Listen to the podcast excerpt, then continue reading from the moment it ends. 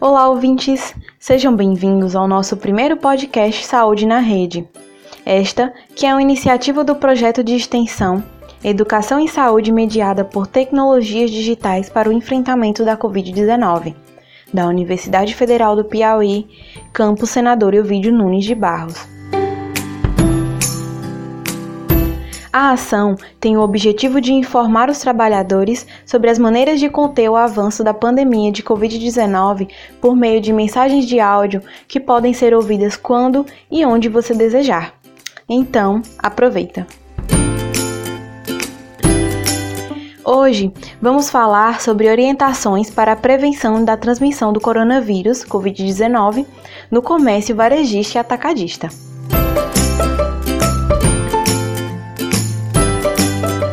O novo coronavírus é transmitido por vias respiratórias através das gotículas de saliva que são eliminadas no ar quando a pessoa tosse, espirra ou fala a pelo menos um metro de distância.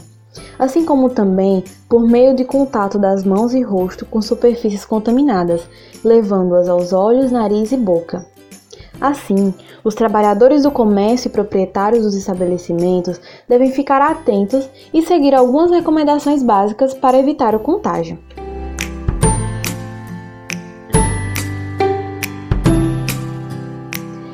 Devem fixar material com orientações em locais visíveis aos clientes, como balcões de atendimentos, caixas, portas de acesso aos estabelecimentos e sanitários, o estabelecimento deve estar dotado de pia para lavagem de mãos para os clientes, com sabão líquido, papel toalha e lixeira disponíveis.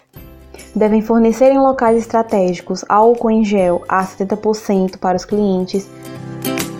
Evitar falar excessivamente, rir, tossir, espirrar, bocejar, tocar nos olhos, nariz ou boca durante o atendimento ao cliente os funcionários devem também intensificar a higienização das mãos com água e sabão, principalmente antes e depois de manipularem alimentos, usarem banheiro ou ao tocar no rosto, nariz, olhos e boca e sempre que necessário.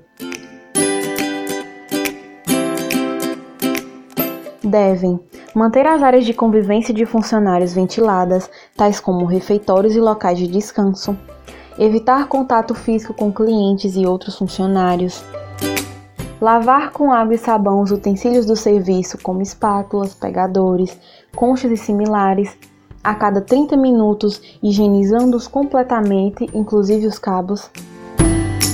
Devem reforçar os procedimentos de higiene de todos os ambientes, como depósitos sanitários e áreas de circulação de clientes higienizar balcões, bancadas, esteiras, caixas registradoras, calculadoras, máquinas de cartões, telefones e outros itens de uso comum com álcool a 70% ou diluição de clorito de sódio a 2% em intervalos mínimos de 30 minutos. Os estabelecimentos que disponibilizam de carrinhos ou cestos para os clientes deverão promover a limpeza das barras e alças com álcool a 70% ou diluição de clorito de sódio a 2% em intervalos mínimos de 30 minutos.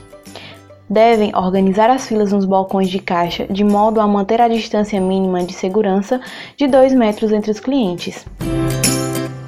Os funcionários que apresentarem sintomas como febre, tosse seca, dor de garganta, dor de cabeça, dor no corpo ou dificuldade para respirar deverão ser afastados do trabalho, retornando somente após a realização de exame e ao término dos sintomas.